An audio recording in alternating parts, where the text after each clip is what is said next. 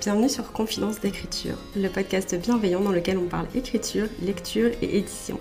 Je suis Morgane du compte Instagram Morgane Auteur, autrice et script doctor, et dans ce podcast, je te partage mes coulisses d'écriture et de publication, mes meilleures lectures, mais aussi mes conseils de professionnels de l'édition et plein d'autres choses encore.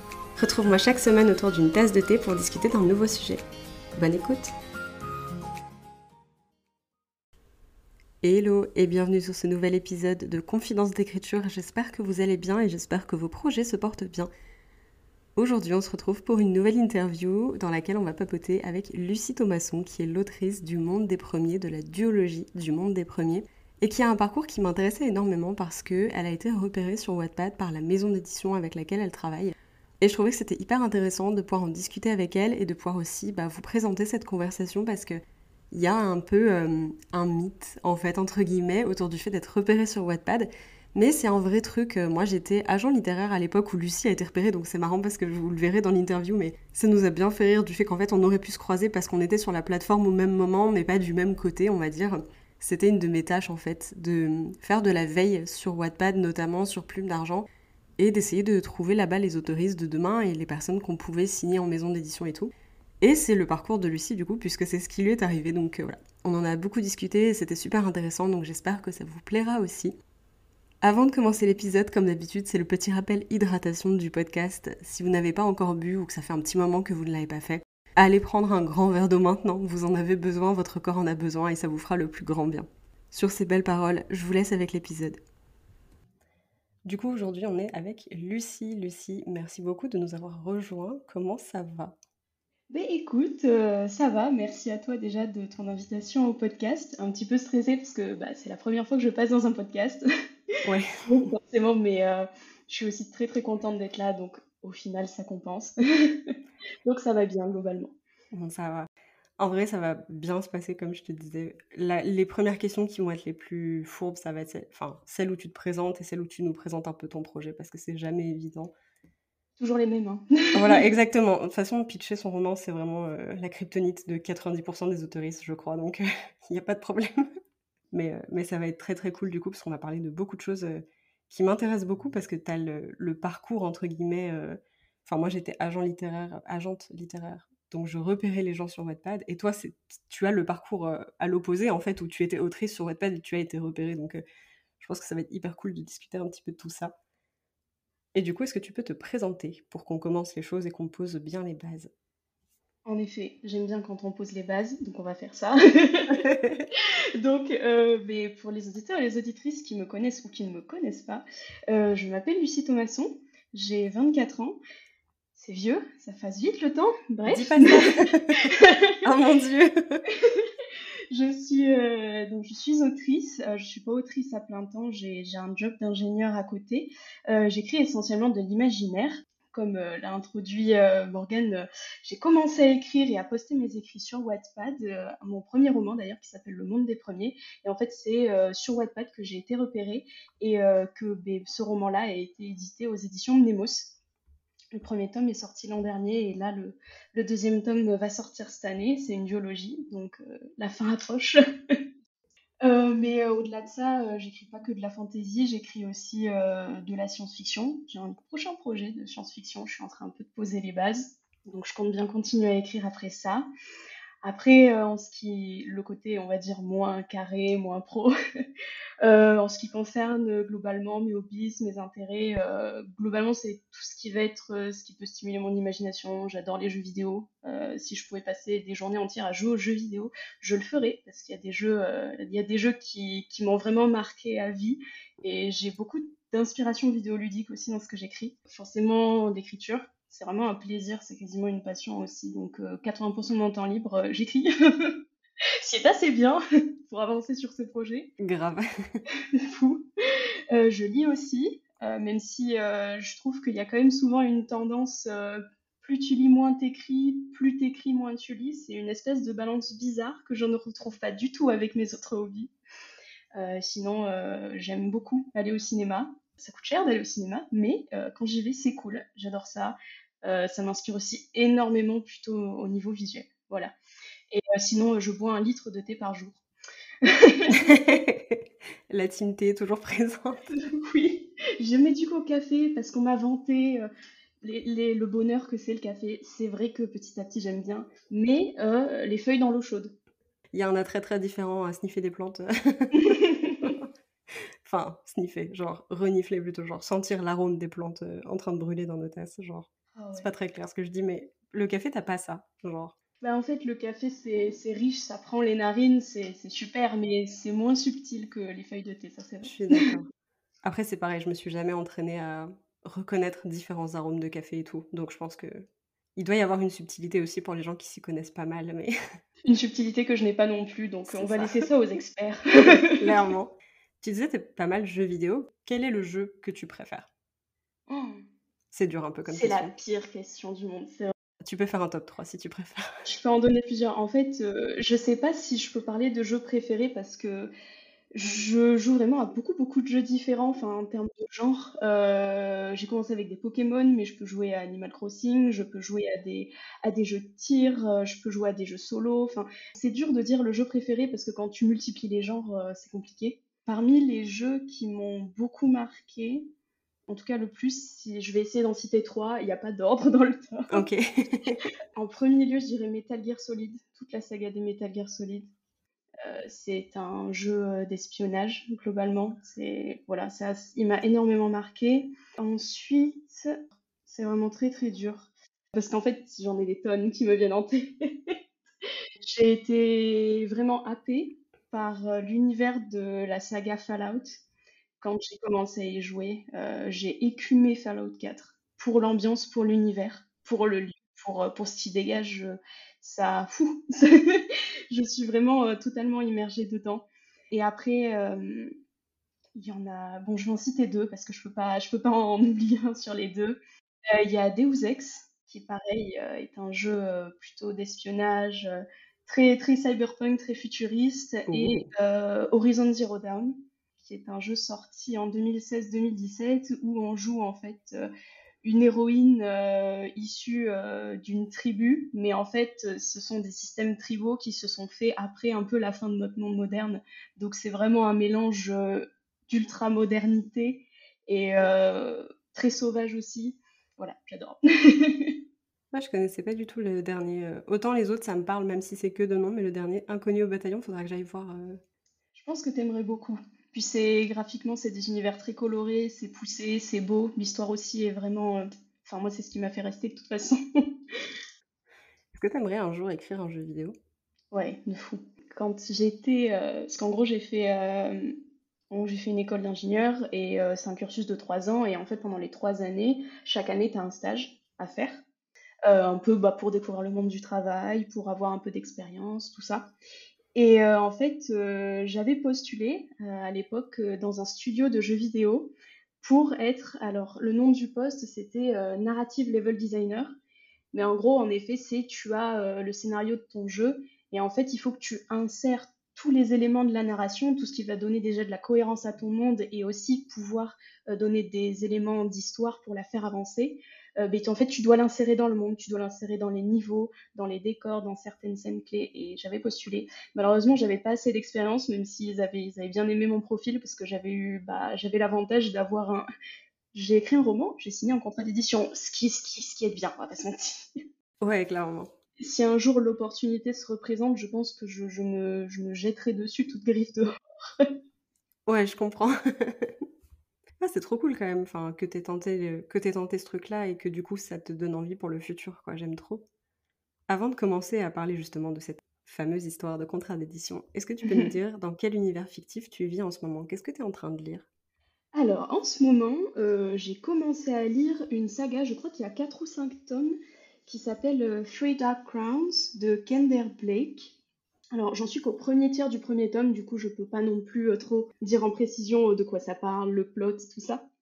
Mais visiblement, on est dans un univers de fantasy sur une île où de la magie est présente en fait et où il y a, euh, comment dire, en fait, chaque génération, visiblement, c'est une monarchie et chaque reine de cette monarchie donne naissance à des triplés qui sont trois filles et chacune de ces triplés a un pouvoir bien particulier Et en fait, euh, elles sont séparées de, au plus jeune âge et arrivées à l'âge de leurs 16 ans, euh, elles se revoient dans un contexte, enfin dans un cadre euh, très, j'allais dire très cadré, ça fait répétition, mais c'est ça. c'est un cadre très précis qui consiste à, en fait, elles se sont entraînées à manier leur pouvoir et à le développer pendant les 16 premières années de leur vie. Et quand elles ont 16 ans, elles se retrouvent, elles s'entretuent et celle, celle qui, enfin la dernière vivante devient reine et elle enfantera des triplés. Et etc. Et en fait, c'est de la fantaisie, mais il y a un côté assez dystopique, je dirais, à ce niveau-là. Euh, après, voilà, j'ai vu que le premier tiers, donc on a pas mal euh, d'introductions, on sent les enjeux, mais ça fait partie de ces livres où on sent un peu comme un, nuage noir, euh, tu sais, de OK, je vois ce qu'on m'explique, mais j'ai la sensation qu'il y a quelque chose derrière qui est beaucoup plus potentiellement poussé et beaucoup plus sombre. C'est un peu comme ça que je le vois, parce qu'on reste beaucoup dans il y a, un côté un petit peu, euh, il y a beaucoup de politique vis-à-vis de l'élection ou de ces reines, vis-à-vis du fait que bah, quelle reine va survivre. Tu sens que hum, il y a des trucs un peu suspects. Mais j'aime beaucoup, j'aime beaucoup. C'est ce que j'aime écrire, donc forcément c'est ce que j'aime lire aussi. Oui. donc je suis très, euh, je suis très curieuse de voir la suite.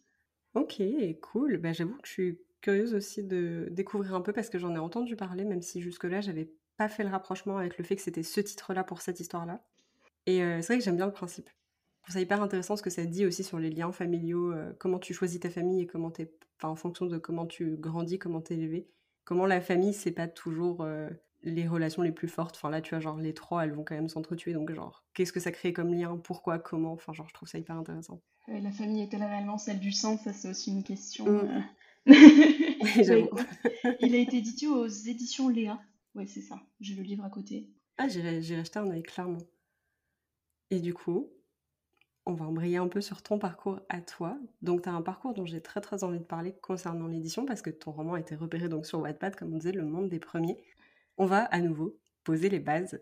Donc, tu es l'autrice de cette duologie, puisque le monde des premiers est une duologie. Est-ce que tu peux commencer par nous pitcher le tome 1 avec plaisir, et je vais faire de mon mieux. T'inquiète. Ça va être un pitch un petit peu plus général. Qu'est-ce que le monde des premiers? Alors, le monde des premiers, c'est euh, un roman de fantasy. Euh, donc, on est dans un univers euh, complètement fictif, dans une région qui s'appelle le continent, qui est divisé en six, comment dire, on va dire six royaumes. Et en fait, dans cet univers, la magie, euh, déjà, elle est omniprésente. Ensuite, elle se transmet par la génétique. Et euh, enfin, la magie que tu possèdes ou que tu ne possèdes pas va un peu définir ta place dans la société. Donc typiquement, dans le fait que la magie soit omniprésente, ça fait que la société, elle est divisée en plusieurs castes. Donc tu as des castes très basses, c'est un peu des gens comme toi et moi, en réalité. Ce sont des gens qui n'ont pas du tout de magie pour la majorité, ou alors qui ont un petit peu de magie, mais qui font des trucs vraiment minimes, du genre, euh, ils peuvent faire fleurir des fleurs. C'est mignon, hein, je dis pas, mais c'est que dalle en fait. Et en fait, plus tu montes euh, dans les castes, plus tu, as, tu es face à des gens qui sont capables de manipuler la magie à des degrés euh, plus complexes et plus impressionnants. Et les castes dirigeantes, qui sont les, les castes les plus élevées, sont capables de, pouvoirs assez extraordinaires. Il y en a qui peuvent remonter le temps, euh, il y en a qui peuvent lire l'avenir, il y en a qui lisent tes émotions comme si tu étais un livre ouvert. ce sont des gens à la fois puissants et dangereux. L'histoire du monde des premiers, euh, c'est l'histoire de trois protagonistes qui sont euh, issus des castes les plus basses, donc qui n'ont pas de magie, et plus ou moins, disons, pour euh, échapper à bah, une certaine pauvreté qui est inhérente à leur caste, forcément, ils deviennent domestiques pour les plus puissants. Donc ils sont tous les trois parachutés aux quatre coins du continent, au service de ces castes vraiment de sommet. Et en fait, euh, ils se rendent compte très vite que le monde, du coup, des premiers, qui désignent les castes les plus hautes, euh, bah, il y a pas mal de choses qui se trament euh, derrière les apparences, et notamment des complots, beaucoup de machinations politiques qui, pour certaines, prennent leurs racines il y a plusieurs décennies et en fait euh, qui ressurgissent au moment du roman parce que euh, ces trois protagonistes-là sont liés, certains très directement, certains par intérêt, donc plus indirectement, euh, à ces complots. Et donc le monde des premiers, c'est déjà comment sont-ils liés à ces complots? Que vont-ils faire face à ça? Quelles responsabilités vont-ils prendre? Quels choix ils vont faire? Et aussi comment ça va les impacter? Parce qu'il n'y en a aucun qui ressortira indemne de ça. S'ils en ressortent, déjà, c'est bien. Voilà. Pour finir, globalement, les thèmes principaux, on va dire, du roman, c'est euh, tout ce qui est euh, de la magie, du complot, de la monarchie, de la politique. Et après, plus en sous-thème développé, il y a beaucoup l'idée de vengeance. Des fois, on voit, on veut se venger, et c'est une émotion normale, mais par rapport à la satisfaction que ça t'apporte, qu'est-ce que ça te coûte au final de te venger?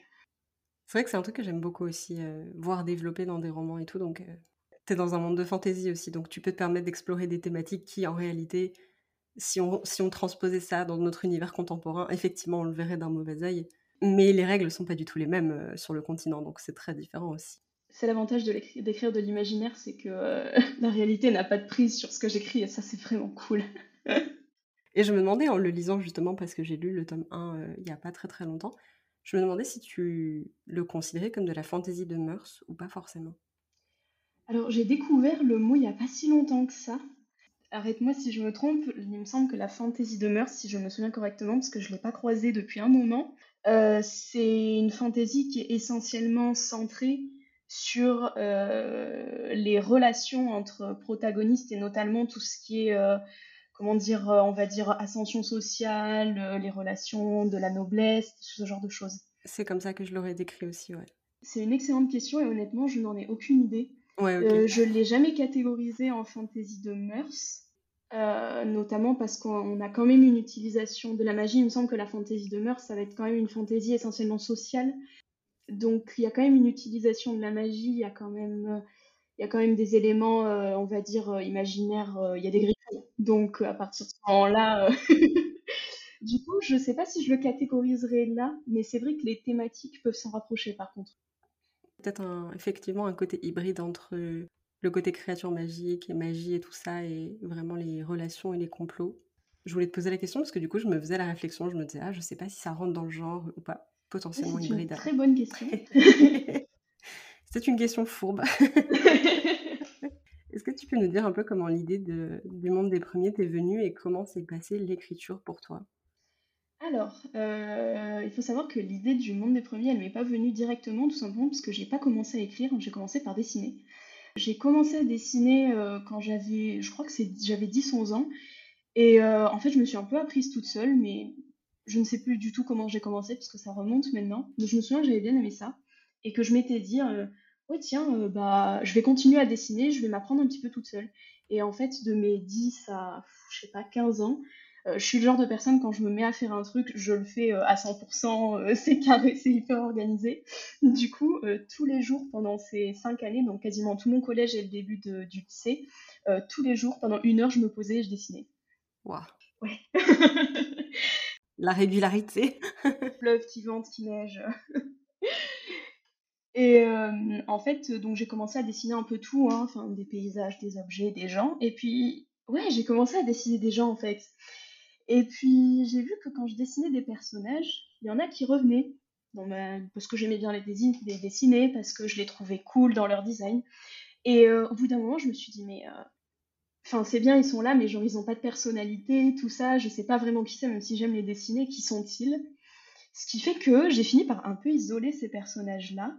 Et euh, je leur ai un peu créer une personnalité à partir de comment je l'ai dessiné. Euh, bah, par exemple, si euh, tu as l'habitude de dessiner un personnage, je sais pas moi, genre j'avais un personnage, ses vêtements étaient toujours un peu froissés. genre il oubliait, typiquement il oubliait de, de repasser ses chemises, euh, il s'en fichait un petit peu de ce genre de truc. Bah, typiquement, Guilhem était globalement ébauché quoi. À lui que je pense. Guilhem était là.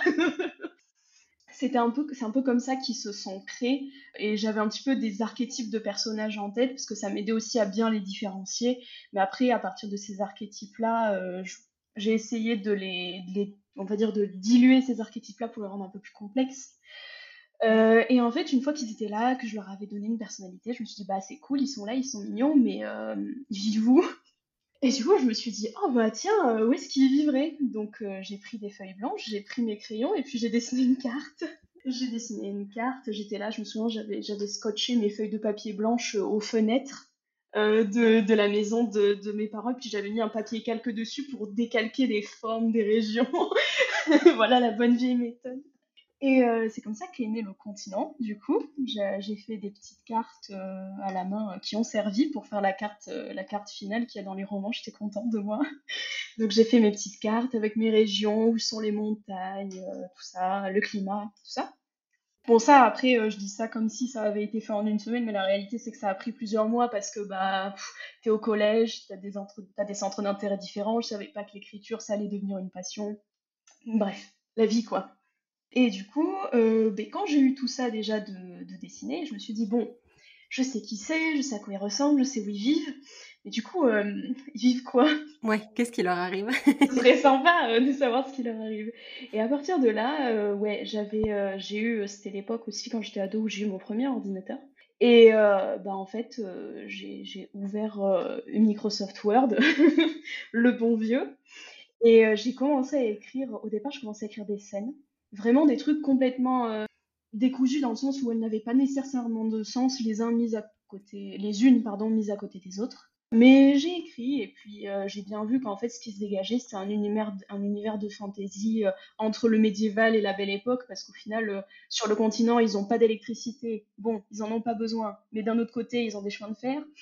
Mais voilà, comme ça, ça a commencé aussi à s'étoffer, à se mettre dans ma tête. Et puis, je sais pas, quand j'ai eu, je pense, quand j'ai autour de 16 ans, j'ai pris un peu tout ce que j'avais fait, je me suis dit, ok, bah, j'ai une idée de ce que je veux faire, je vois leur personnalité, je les ai fait un peu vivre.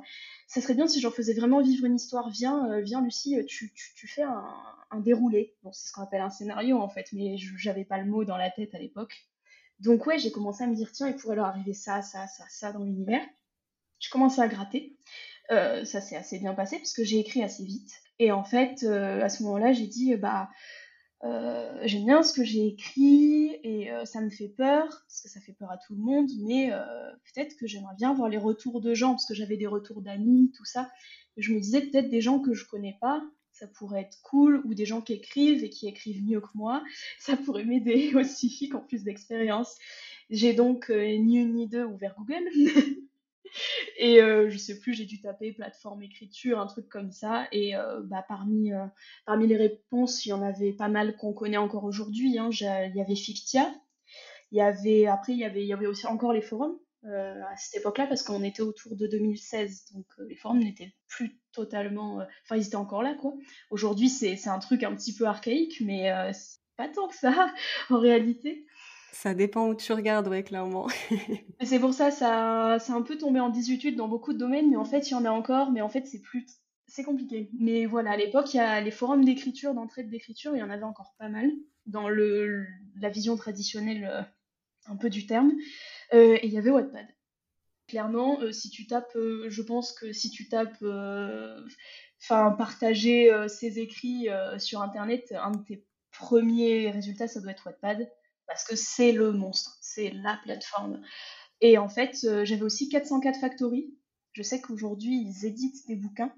Donc j'avais posté un petit peu partout. Je sais que j'avais pas, j'avais pas posté sur Fitia, j'avais posté sur 404 Factory. Je pense que euh, les premiers jets du monde des premiers doivent encore y être pour les curieux et pour les amateurs de cringe, parce que je n'ai absolument rien supprimé et je ne sais même pas si j'ai je suis toujours capable de me souvenir de mon mot de passe de l'époque. mais ils y sont toujours. Ça, c'est le problème. J'ai le même souci avec Skyblog et tout. Genre, je sais que j'ai des trucs là-bas, mais en fait, je sais plus mon mot de passe, je sais plus mes identifiants et du coup, bah, le cringe est sur Internet, quoi.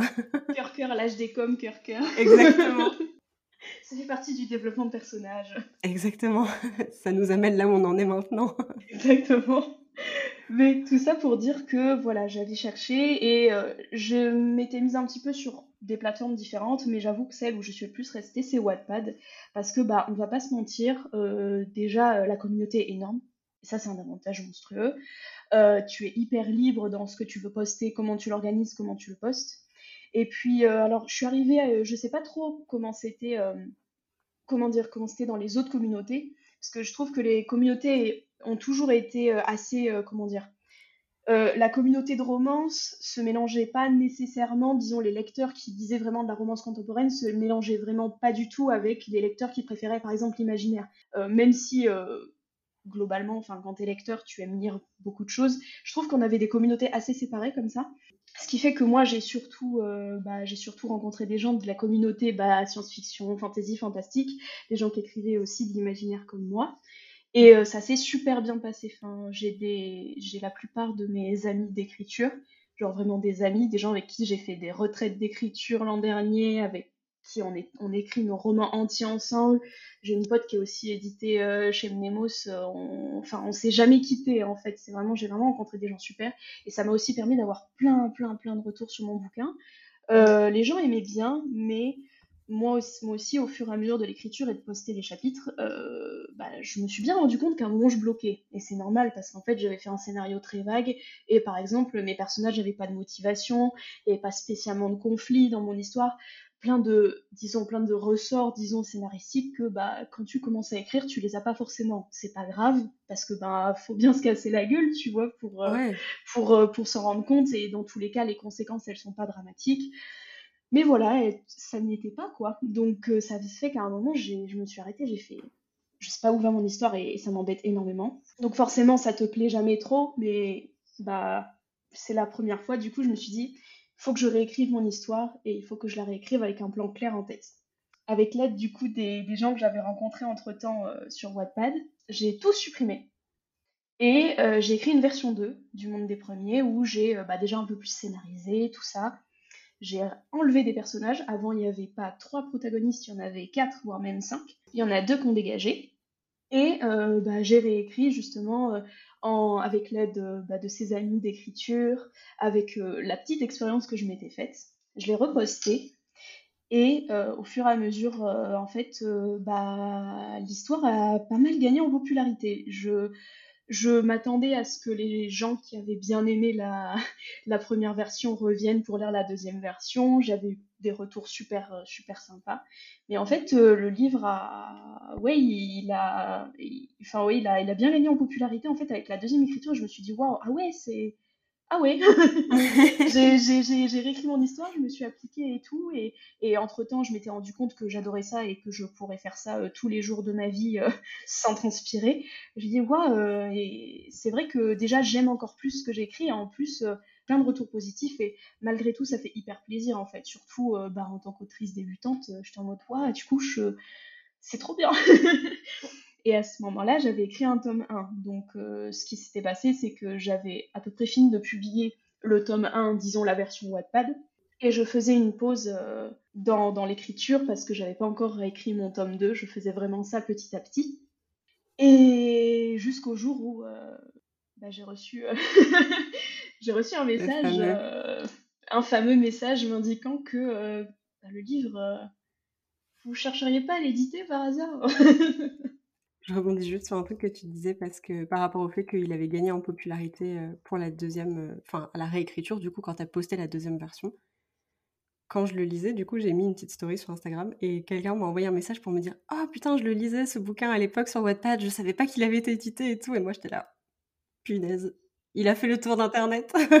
ah, c'est fou. Mais tu sais que je vais la dire rapidement parce que pour pas trop qu'on dévie du sujet, mais euh, ça, je l'ai vécu alors en dédicace, mais surtout à Montreuil, où j'ai une lectrice, je me souviens plus exactement de son visage parce que j'ai du mal, euh, on voit beaucoup de visages en fait quand on est derrière la table, et même si je me souviens des émotions, je me souviens pas nécessairement des visages. Je me souviens de cette lectrice que, alors je lui avais pas, je lui avais jamais parlé, même sur les réseaux, tout ça. Elle était venue me voir, je crois que c'était le samedi, elle m'avait dit ouais. Euh, en fait, euh, je te suis depuis Wattpad. J'ai lu la première version du Monde des Premiers. En fait, j'étais une lectrice fantôme, mais euh, juste j'ai suivi et tout. Et du coup, euh, je t'ai suivi sur Instagram. Et là, bah, t'étais en dédicace. Du coup, j'ai acheté le tome Du coup, je viens de le faire signer. Mais c'est ouf. à deux doigts, comme disent les jeunes, de chialer mes grands morts. en vrai, ce qui s'est passé, c'est qu'à la table, j'ai émis un petit bruit incohérent du genre. voilà. c'est incroyable. Ah ouais, ça devait être ouf pour le coup. Enfin, genre, euh, ça fait beaucoup d'émotions en plus de savoir qu'il y a des gens qui te suivent depuis tout ce temps-là, parce que bah, tu vois, 2016-2017, c'est, enfin, ça fait qu'on dit comme ça, mais c'est pas hier, c'est pas hier non plus, tu vois. Donc ça fait plaisir euh, de voir que les gens se souviennent du livre et tout. Enfin, il a marqué les esprits quand même. Je pense que je m'en remettrai pas. Hein. mais voilà, c'était, c'était la petite anecdote pour rebondir sur ce que tu viens de dire. C'est vrai. c'est trop trop cool. Et du coup, j'ai plein de questions forcément sur euh, notamment le fameux message que tu as reçu du coup euh, de, de, la maison d'édition pour te dire est-ce que vous ne chercheriez pas à tout hasard à publier ce roman? Parce que moi j'étais vraiment euh, de l'autre côté de ce truc-là parce que j'étais agente littéraire en 2017 en plus. Donc en fait c'est littéralement dans les eaux où toi tu publiais, moi je faisais ce travail, tu vois. Et ça me termine parce que peut-être qu'on s'est croisés. C'est ça que je me dis, c'est que peut-être au moment j'ai croisé ton profil ou dans les commentaires je t'ai parlé. Et je le savais pas. Parce qu'en vrai, euh, nous, on cherchait beaucoup dans l'imaginaire young adulte francophone. Du coup, on était littéralement sur le même, euh, le même coin de Wattpad, en fait, à l'époque. Oh là là, oh là, là. Et moi, je faisais, je faisais ma veille là-dessus. C'est d'ailleurs à l'époque où j'ai repéré le manuscrit de Tiffs, notamment. Alors, elle n'a pas été publiée avec l'agence, elle a été publiée après. Mais pareil, tu vois, la satisfaction de me dire, il y a des gens que j'ai croisés sur cette plateforme qui ont fait leur chemin dans l'édition et bordel, qu'est-ce que ça fait plaisir. Enfin, ah, c'est la folie. Hein. Mais du coup, j'ai jamais été dans ta situation parce que moi, j'étais justement l'éditrice, enfin l'éditrice, l'agente qui contactait les gens et je me disais, putain, j'espère que les gens ils pensent pas que je suis du spam parce que sinon c'est chaud. comment ça s'est passé pour toi? Parce que littéralement, est-ce que tu as reçu le message et tu dis, hum, c'est du spam? Tu vois, genre, comment tu l'as vécu?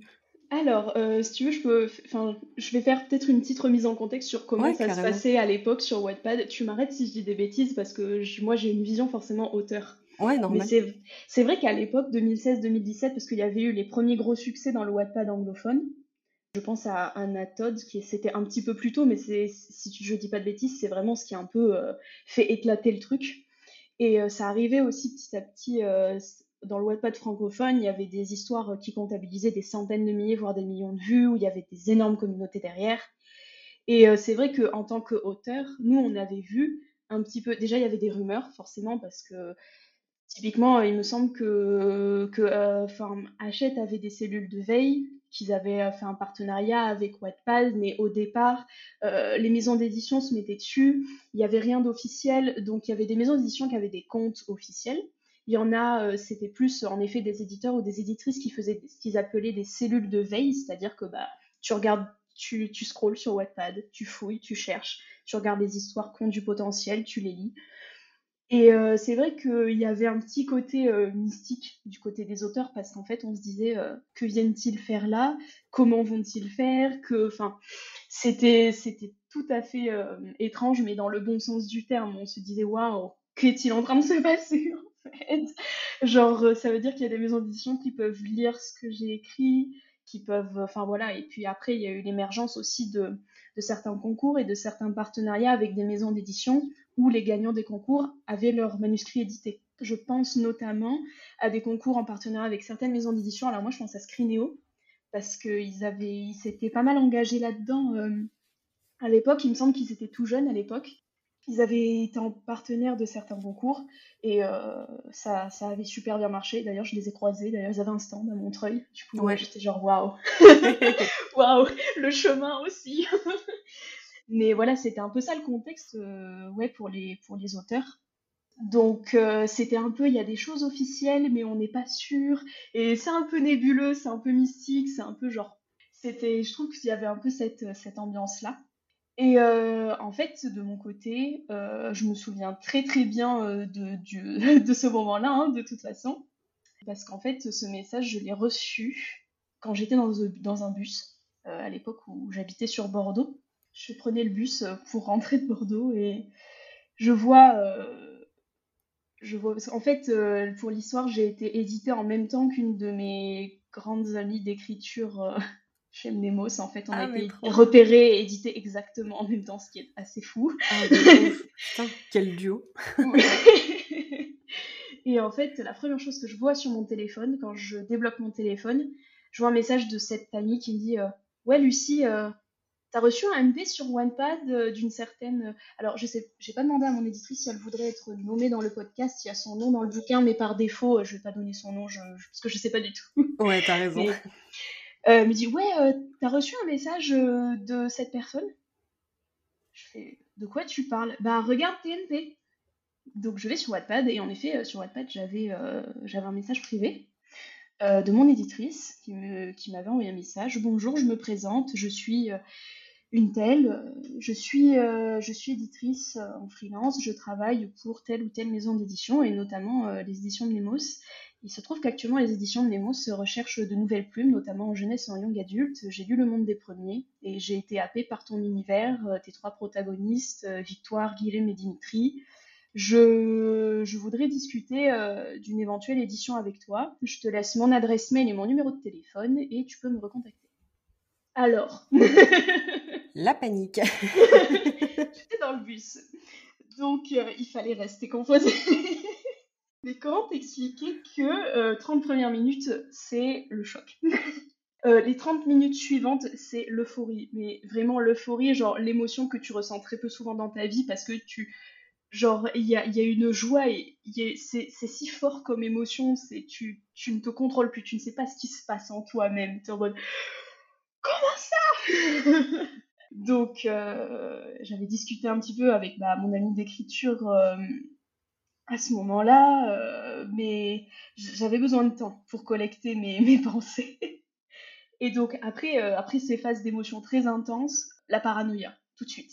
Qui est cette personne parce que entre temps euh, c'était vrai que c'est vrai que c'était l'époque où bah, les maisons d'édition arrivaient sur Wattpad il y avait des contrats qui se signaient il y avait des concours mais je crois que c'est aussi le moment en tout cas pour moi c'était un petit peu parallèle où euh, il y avait aussi pas mal de maisons d'édition ou de structures moins sérieuses ou plus frauduleuses qui faisaient miroiter des contrats à des auteurs et il y a eu pas mal de, soucis à ce niveau-là d'ailleurs je me souviens qu'il y avait eu des affaires de bah, en fait, euh, ils, leur les sortaient jamais, leurs bouquins. C'était des contrats complètement frauduleux. Donc, euh, moi, à ce moment-là, euh, j'ai aussi ça en tête et je me dis hop, hop, hop, hop, hop. Calme. ouais, t'emballes pas trop. C'est ça. Donc j'ai passé les 24 heures suivantes. Franchement, je pense qu'on était, on était à la, enfin, c'était, on était, c'était vraiment creepy ce que j'ai fait, mais j'ai passé les 24 heures suivantes à éplucher tout ce que je pouvais sur internet, à la fois sur mon éditrice et à la fois sur la maison d'édition. Genre vraiment, euh, j'ai récupéré toutes les informations officielles euh, que j'ai pu trouver sur la structure. Genre vraiment les éditions. J'ai tapé édition de Nemos euh, sur internet tout récupérer les numéros sirettes, les chiffres d'affaires par année, où est-ce qu'ils sont situés, qui sont les représentants, la personne morale. Vraiment, je, j'étais en paranoïa totale. Pareil avec mon éditrice. J'ai épluché Internet, les réseaux pour voir si c'était une, une, véritable personne, si elle était vraiment qui elle prétendait être. Enfin, c'était, euh, c'était sacré montagne russe ces 24 heures. Ah, tu m'étonnes. Et bon, à force de recherche, euh, au bout d'un moment, j'ai bien, je me suis rendu compte que c'était pas du fake. Donc, euh, ce que j'ai fait, c'est que bah, j'ai recontacté en effet, mon éditrice euh, avec euh, bah, les, coordonnées qu'elle m'avait données pour lui dire euh, voilà, j'ai reçu votre MP, j'ai fait, des recherches, je vois qui vous êtes, je vois quelle est la structure. si vous voulez, on peut s'appeler pour en discuter. En gros Et donc, pour la suite, on s'est appelé, tout simplement. Il y, a, eu un appel. il y en a même eu plusieurs en réalité. Il y a eu plusieurs heures d'appel parce qu'il y a d'abord fallu qu'on se présente qu'elle m'explique qui elle était, ce qu'elle faisait, que je lui explique qui j'étais, voilà un peu, un peu mon parcours aussi. Et en fait, oui, elle m'a expliqué que, euh, en effet, bah, Nemos cherchait de nouvelles plumes et que euh, mon bouquin euh, lui avait bien tapé dans l'œil. Donc là, ça a été une autre phase, disons, on est passé un peu dans une autre phase qui est, voilà, on te, on te propose une, te propose l'édition, et là, tu as un choix à faire. le choix, il s'est pas fait immédiatement. Parce qu'en fait, euh, comment dire bah déjà il a fallu qu'elle m'explique un petit peu comment ça fonctionnait parce que moi euh, oui il y avait les maisons il y avait les maisons d'édition qui étaient présentes en cellule de veille sur Wattpad mais en fait tu peux tu peux caresser le rêve de te dire bah, peut-être qu'un jour je serai édité mais c'est tellement loin dans ta tête T'es jamais préparé de toute façon au moment où ça arrive, euh, je crois. C'est ça. Ou mis à part si à un moment t'as écrit ton bouquin et enfin tu sais t'as écrit ton bouquin, tu l'as t'avais cette idée depuis longtemps et euh, tu le tu l'envoies mais ouais. dans la plupart des cas euh, c'est pas nécessairement ça. Donc en fait ce qui s'est d'abord passé c'est que bah, j'ai posé énormément de questions sur Nemos, sur comment ça marche bah, comment ça marche l'édition, qu'est-ce que qu'est-ce qu'il me propose tout ça et en même temps moi je me je me renseignais beaucoup mais je me suis surtout renseignée en fait sur euh, ce qui est comment dire légal ou illégal parce que moi enfin, quand tu étais sur Wattpad à cette époque-là, il y avait aussi ces affaires-là. Donc moi, c'est sur quoi je me suis focalisée. Est-ce que c'est une arnaque, tu vois? Est-ce qu'on l'a fait à l'envers? Il s'est avéré, il s'est avéré que non. Donc à partir du moment euh, où, enfin, où j'ai fini par dire euh, OK, très bien, je, je, suis intéressée. Comment on fait? Donc en fait, ce qui s'est passé, c'est que ben, on m'a envoyé un contrat d'édition pour qu'on voit les clauses ensemble en fait. Et là aussi, on a eu plusieurs heures d'appel euh, où, euh, j'avais plein de questions euh, et en fait, mon éditrice a répondu à, toutes mes questions. En fait, on a épluché les clauses du contrat une par une, mais réellement une par une. Il fallait bien que tu puisses, savoir un petit peu tout, les tenants, les aboutissants et tout, puis en fait, c'est aussi que de l'extérieur, ça peut paraître énorme ou même des fois, ça peut paraître énorme, mais c'était essentiel et je ne voulais pas, enfin, je voulais pas m'engager dans quoi que ce soit sans savoir, quoi. T'as raison. Donc, on a vraiment pris le temps et elle a elle aussi forcément, elle a pris le temps, ça a duré, ouais, ça a duré, ça s'est échelonné sur plusieurs semaines forcément, le temps de faire des appels, tout ça, où, bah, on on décortiquait chaque clause du contrat expliquer comment ça marche, qu'est-ce que ça veut dire euh, pour moi, qu'est-ce que ça veut dire pour la maison d'édition, euh, tout ça, toutes ces obligations légales, toutes ces obligations administratives aussi. J'ai en même temps je me je me renseignais euh, sur le côté sur le net dans des forums, dans des groupes, tout ça. Donc il y a des y y a des clauses où je posais des je posais des questions en plus. Je sais que à l'époque, il y avait des clauses de préférence. Euh, je me disais, non, moi, j'ai pas envie d'avoir une clause de préférence. Bah, elle est, là, enfin, on l'a enlevée, en fait. Je veux dire, donc, euh, ça m'a permis un petit peu de baliser. Euh, clairement, pas autant que maintenant, parce que maintenant, j'ai l'expérience, en fait, mais ça, tu fais à l'époque avec ce que tu as. Mais voilà, ça m'a quand même permis de, bien déblayer le truc. Et au bout d'un moment, en fait, quand on a fini de tout voir ensemble, voilà, j'avais un choix qui s'offrait à moi parce qu'au final, euh, ce choix, il s'est un peu échelonné, euh, étalonné sur, euh, sur des semaines, voire des mois. Mais là, j'avais plus du tout, enfin, je pouvais plus du tout tergiverser. Il y avait plus de, j'avais plus de questions à poser, il y avait plus de papes à savoir, il y avait plus de. là, j'étais vraiment face, c'est ça, face au chemin. Je me disais bon, est-ce que je vais à droite ou est-ce que je vais à gauche? Ouais, t'avais gagné le plus de temps possible et là, il fallait prendre une décision. C'est ça. Et donc là, ouais, c'était le choix. Euh, est-ce que j'accepte ou pas? Et pour être honnête, euh, à ce moment-là, euh, enfin, j'aurais, j'ai été la plus rationnelle possible et la plus logique possible dans, dans les étapes d'avant. Mais la réalité, c'est que j'ai vraiment une sensation, une sensation, comment dire, il y a, quelque chose qui s'est passé dans ma tête, on va dire, et je me suis dit, c'était vraiment quelque chose qui m'a, qui m'a prise un peu au corps à ce moment-là. Je me suis dit, mais vu tout ce que tu as appris en te renseignant, vu euh, ce qu'on t'a expliqué avec tout le contrat et tout, comment ça se passe, moi je pense que c'est une opportunité qui se représentera pas deux fois dans ta vie, Lucie. Ouais, vas-y. ouais, let's go, quoi. et euh, oui, et puis bon, après, euh, voilà, j'y allais pas à l'aveuglette non plus, hein, comme on avait, on avait tout bien balisé. et donc, en fait, j'ai vraiment, j'avais vraiment ces sentiments-là qui me venaient des tripes et j'ai fait, ouais, vas-y, on signe, c'est parti. et donc, j'ai signé le contrat pour Le Monde des Premiers, aux éditions de Néos.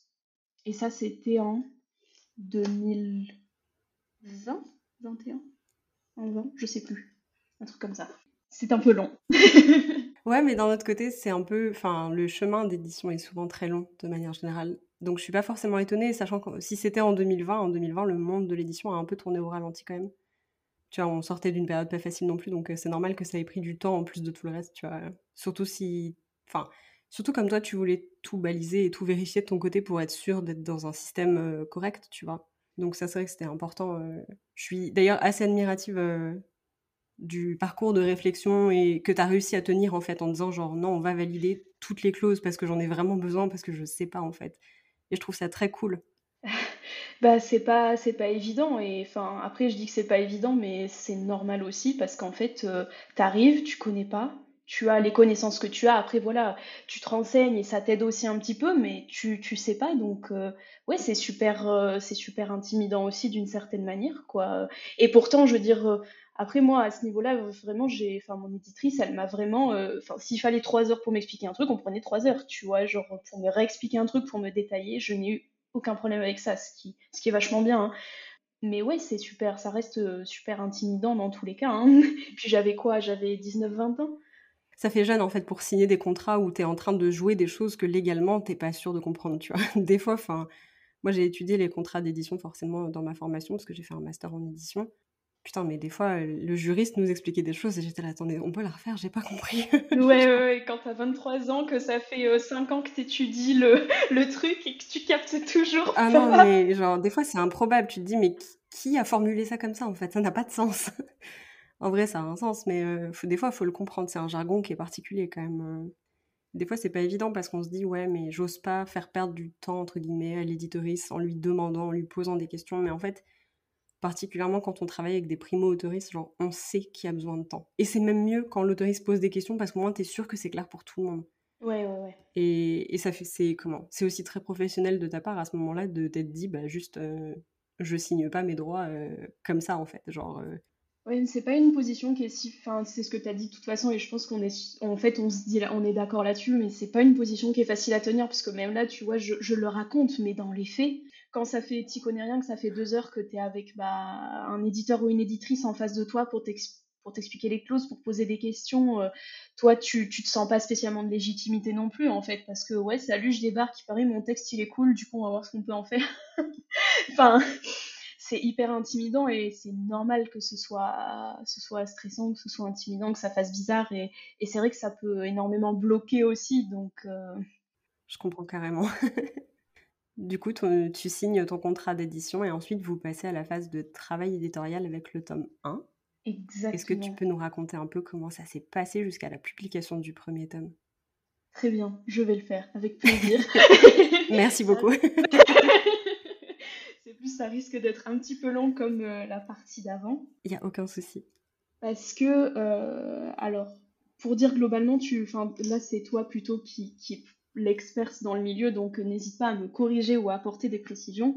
En fait, j'ai signé un tome 1 qui était posté sur Wattpad. Ce qui veut dire que mon tome 2 n'était pas écrit.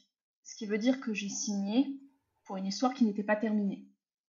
Ce qui fait que euh, les maisons d'édition, souvent, quand tu publies, elles, elles ont des considérations stratégiques parce qu'en fait, il faut que ce qu'elles publient leur rapporte de l'argent pour qu'elles puissent continuer à vivre, en fait. C'est un peu, un peu la base, on va dire. Ouais. Jusqu'ici, tout va bien. Absolument. ce qui fait que euh, les maisons d'édition, par essence aussi, elles ont euh, des stratégies en termes déjà de publication et en termes aussi de ce qu'elles publient. Euh, donc typiquement, si tu es primo-auteur, donc c'est-à-dire si tu es un auteur et que c'est ton premier roman, euh, de préférence, c'est mieux si tu publies un one-shot. Parce que en termes de, comment dire, euh, en général, tu vendras moins de tome 2 que tu vends de tome 1 dans les sagas et moins de tome 3, moins de tome 4, etc. Donc quand tu publies un primo-auteur, tu n'es pas sûr si ça va marcher comme un auteur qui est déjà bien installé ou tu es sûr de faire un nombre minimum de ventes, tu préfères un one-shot parce que ça minimise le risque. Et puis tu as aussi après des considérations en fonction du genre, en fonction de si tu parles à un jeunesse, à un adulte, à un young adulte, en fonction de, de plein de facteurs aussi comme ça. Euh, tu as des, normes de, taille des bouquins aussi, ce que je ne savais pas à l'époque. Et donc en fait, euh, moi la première question qui s'est posée, c'est ouais d'accord, mais euh, on publie combien de tomes? Parce que là j'ai le premier tome sur Wattpad et encore le premier tome bouquin, n'est pas du tout le même que le premier tome sur Wattpad. Tu t'en doutes parce que on a travaillé mes faiblesses, on a travaillé le manuscrit. Euh, mais en fait, on se dit, ok, c'est bien, mais euh, là, euh, le scénario, on l'a pas posé, donc nous, on, on, pourrait partir sur un tome, mais en fait, on ne sait pas. De préférence, il faudrait partir sur un tome.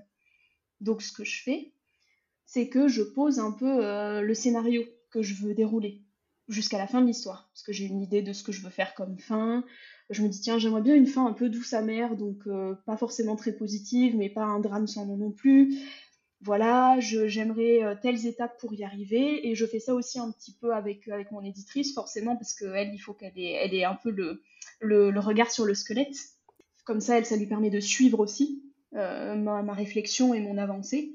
Et en fait quand le squelette complet est posé de toute l'histoire on se regarde et on se dit mais en fait ouais on peut le faire rentrer dans un tome mais euh, pour parler crûment, euh, il sera nul à chier. ça va faire une brique de 1000 pages, euh, ça correspondra pas aux conventions du genre pour le public que vous visez et tout, quoi. Oui, et puis si on le fait un tome, ça veut dire qu'on fait pas une brique de 1000 pages, forcément on en fait une de 350 pages. Et en 350 pages, faut faire par rentrer tout le tome 1, plus il y a 150 péripéties dans le tome 2. ok, mais il sera mauvais le bouquin, donc qu'est-ce qu'on fait? Donc on voit ça aussi avec, bah, avec Nemos, et bah, au final, enfin, logiquement, en fait, ce qui est décidé, c'est qu'il y aura deux tomes. c'est bien de préserver la qualité d'un livre. C'est pas mal aussi, franchement. et puis de mon côté aussi, euh, j'étais, enfin, je sais aussi que j'avais mis des réserves sur le fait qu'il y ait un seul tome parce que même moi, en tant que personne qui visualise mon histoire, qui veut l'écrire, j'avais dit euh, attention, je, pense que ça passera pas. Donc bon, on s'en était bien rendu compte. Ce qui fait que déjà, on avait balisé ça, et c'est un très gros point, c'est une très grosse étape. Il y aura deux tomes. Donc ensuite, on passe à l'étape suivante. On met quoi dans le tome 1 Parce que s'il y a deux tomes, ça veut dire que le scénario, en fait, parce que dans, dans, le, dans un tome, en fait, euh, si tu sépares une histoire en plusieurs parties, en fait, tu peux pas faire, euh, tu peux pas écrire toute ton histoire et la couper arbitrairement. Euh, parce qu'en fait, il faut que dans un tome, tu aies, en termes de narration, tu aies bah, des questions et des réponses à ces questions.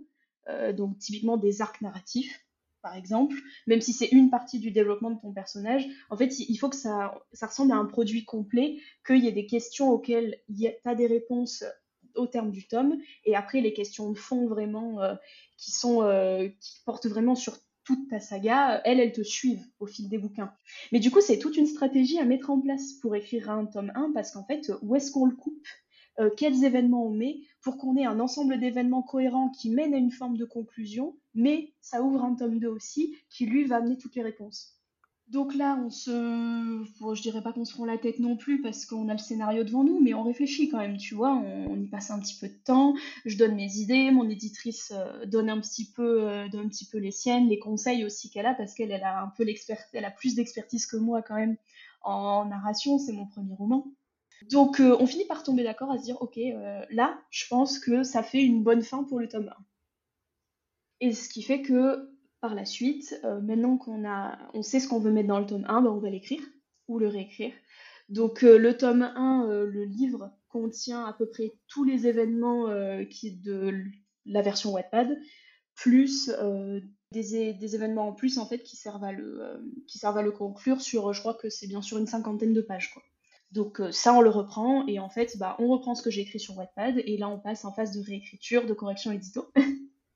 Donc les corrections édito, elles se sont faites un peu en trois temps. Euh, d'abord, on a fait des corrections sur le fond. Donc là, euh, typiquement, c'est là, tel personnage, son développement, il est un peu pauvre dans telle partie. Peut-être qu'on peut supprimer telle partie parce que ça lui sert pas trop. Au niveau de ton univers, là, il y a une incohérence. Donc, comment est-ce qu'on peut rendre ça cohérent? Ça, c'est vraiment les corrections sur le fond. C'est souvent les plus laborieuses et les plus longues, hein, de toute façon, parce que pour reposer le scénario, pour. Euh, voilà. Alors après, euh, je, dis ça, ça reste des corrections en collaboration dans tous les cas. Hein. à contrat d'édition, c'est avant tout une collaboration. Donc, euh, mon éditrice ne donne pas des ordres que je suis. On discute à chaque fois. C'est important de le mentionner quand même, de le rappeler. Mais c'est les phases les plus, les plus exigeantes, les corrections de fond, je trouve.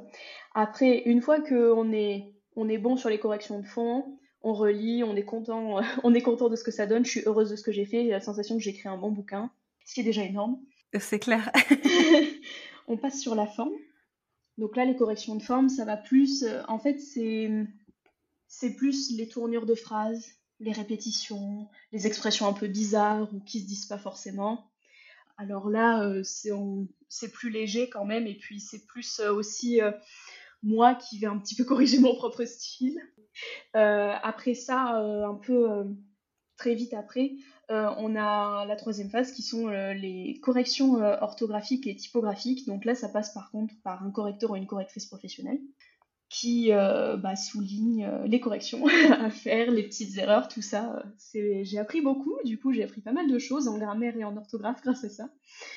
Et donc tu fais les corrections, et après ces corrections-là, euh, une fois qu'avec mon éditrice, on a un peu tout validé, euh, on se dit, OK, là c'est bon, on a passé sur tout le livre, on a fait toutes les corrections qu'on voulait, euh, je suis satisfaite, mon éditrice aussi, elle est OK, il y a le feu vert, le bouquin va passer en maquettage, le manuscrit va passer en maquettage, et là je n'ai plus de prise en soi sur le manuscrit, parce que le maquettage, en fait, c'est euh, si, euh, si vous ouvrez un livre, le livre il a une mise en page spécifique, que ce soit sur la page de droite, la page de gauche, il y a des marges sur le livre qui sont pas les mêmes. Euh, les titres, par exemple, il y a des polices qui sont différentes. S'il y a des articles de journaux, bah, ils vont être stylisés différemment. le maquettage, c'est tout ça. C'est en fait, il y a des gens dont c'est le métier qui sont maquettistes, qui vont vraiment mettre en forme tout le texte, comme si tu l'avais sur un livre, un livre concret, un produit fini. Et donc là, moi, j'ai j'ai pas trop d'emprise là-dessus, du moins sur le travail de maquettage. Par contre, euh, une fois que le maquettage est fait, il y a la phase de ce qu'on appelle le BAT, le BAT, ou le bon à tirer. il y a plein de petits noms. En gros, euh, l'idée c'est qu'une fois que le maquettage a été complètement fait sur le manuscrit, on me le renvoie. Et euh, alors avec mon éditrice aussi, on repasse, on relit en fait de façon active tout le manuscrit. C'est très fastidieux, mais ça permet deux choses. Un, de voir s'il y a des coquilles qui ont été laissées, parce qu'il n'y a aucun manuscrit qui ne présente aucune coquille. Quand ça fait 17 fois que tu passes sur ton texte, tu ne les vois même plus à force. Donc là, tu reviens avec un œil un peu frais. Et ça permet aussi de vérifier en quelque sorte le travail de maquettage qui a été fait parce que c'est pareil, je pense que quand tu es maquettiste et que tu te tapes 350 pages de manuscrits à mettre en forme entre si tu as des lettrines, si tu as des polices différentes, si tu as des espacements en particulier, je pense que tu ne peux pas euh, toi tout seul voir en fait si jamais tu as fait des petites erreurs d'espacement ou, de retour à la ligne. Donc ça sert ces deux choses-là. Donc euh, après c'est un petit va-et-vient entre nous euh, s'il y a des coquilles ou des erreurs qu'on remonte, ils font les corrections et nous le renvoient. Et à partir euh, du moment où tout est bon, selon moi, je euh, donne mon feu vert pour justement le fameux bon à tirer. C'est-à-dire que je dis explicitement, voilà, pour moi là, le manuscrit, il est mis en forme correctement. au niveau de la forme, du fond, tout est bon. Il est bon à tirer, littéralement, c'est-à-dire bon à imprimer. Et donc à partir de là, il est parti bas en impression. Sachant qu'entre-temps, on avait aussi, euh, on avait aussi bah, fait la couverture, forcément. Et après, à partir du moment où il part en impression, il y a plus... Enfin, moi, j'ai plus d'emprise sur le manuscrit parce qu'après, ce sont, des prestataires, en fait, qui, le font. Euh, sauf dans les très grosses structures, il me semble qu'ils ont leur propre, euh, leur propre lieu d'impression, tout ça. Mais globalement, après, ton livre, il est imprimé... Bah, ça, ça relève plus de ton travail, il est emballé, il est distribué, tout ça il est démarché dans les librairies. Ça, je n'ai plus de, je n'ai plus d'emprise là-dessus, mis à part après sur la communication ou sur des événements jusqu'à sa sortie. Et donc, ton tome 1, il est sorti en avril 2022, c'est ça? Exactement, le, le 15, le 15 avril 2022. Yes. Et là, actuellement, donc il y a un tome 2 à paraître cette année, me semble-t-il. Est-ce que tu peux nous rappeler la date? Oui, bien sûr. il sort euh, dans presque trois mois. Il sort le 17 mai, juste avant les Imaginales. Oh, trop trop bien. C'est bizarre ça, hein C'est cool. Dis donc, est-ce que tu seras présente aux Imaginales? C'est la question d'après. du coup, genre pendant que j'y suis. Mes lèvres sont scellées. Très bien. On en reparlera, je verrai s'il faut que j'emmène mes tomes ou pas. ça marche. Et du coup, j'imagine que niveau travail éditorial, c'est terminé du coup pour le tome 2, puisqu'il paraîtra bientôt. J'imagine que vous avez bouclé une grosse partie du travail de correction de... Oui, oui, oui, tout à fait. Euh, mais le tome 2, je l'ai écrit l'an dernier. Donc en fait, euh, écriture plus correction, tout ça, tout ça s'est fait en 2022. J'ai fini, euh, on a fini d'ailleurs toutes les corrections édito autour de décembre. il me semblait avoir vu ça en story. C'est ça. Et là, il est en, il est en maquettage. Ok, ça marche. Euh, j'attends les retours. Euh. Qu'est-ce qui a été différent sur euh, le travail du tome 2 par rapport au tome 1 du coup? Alors déjà, il faut savoir que le tome 1, je l'ai écrit et puis je l'ai réécrit et puis je l'ai ré-réécrit. J'ai genre six versions du tome 1 du monde des premiers dans mon ordinateur. là, comme je l'ai, le tome 2, je l'ai écrit et ensuite on l'a corrigé, j'ai envoyé directement un premier jet à mon éditeur. Ah, hyper stressant ça. Non, à peine. Après, euh, je pense aussi, je pense quand même que, euh, comment dire, en fait, j'écris le tome 2 euh, sur la base d'un univers et d'un scénario que je connais et que j'ai déjà balisé. on n'est pas sur un tout nouveau projet.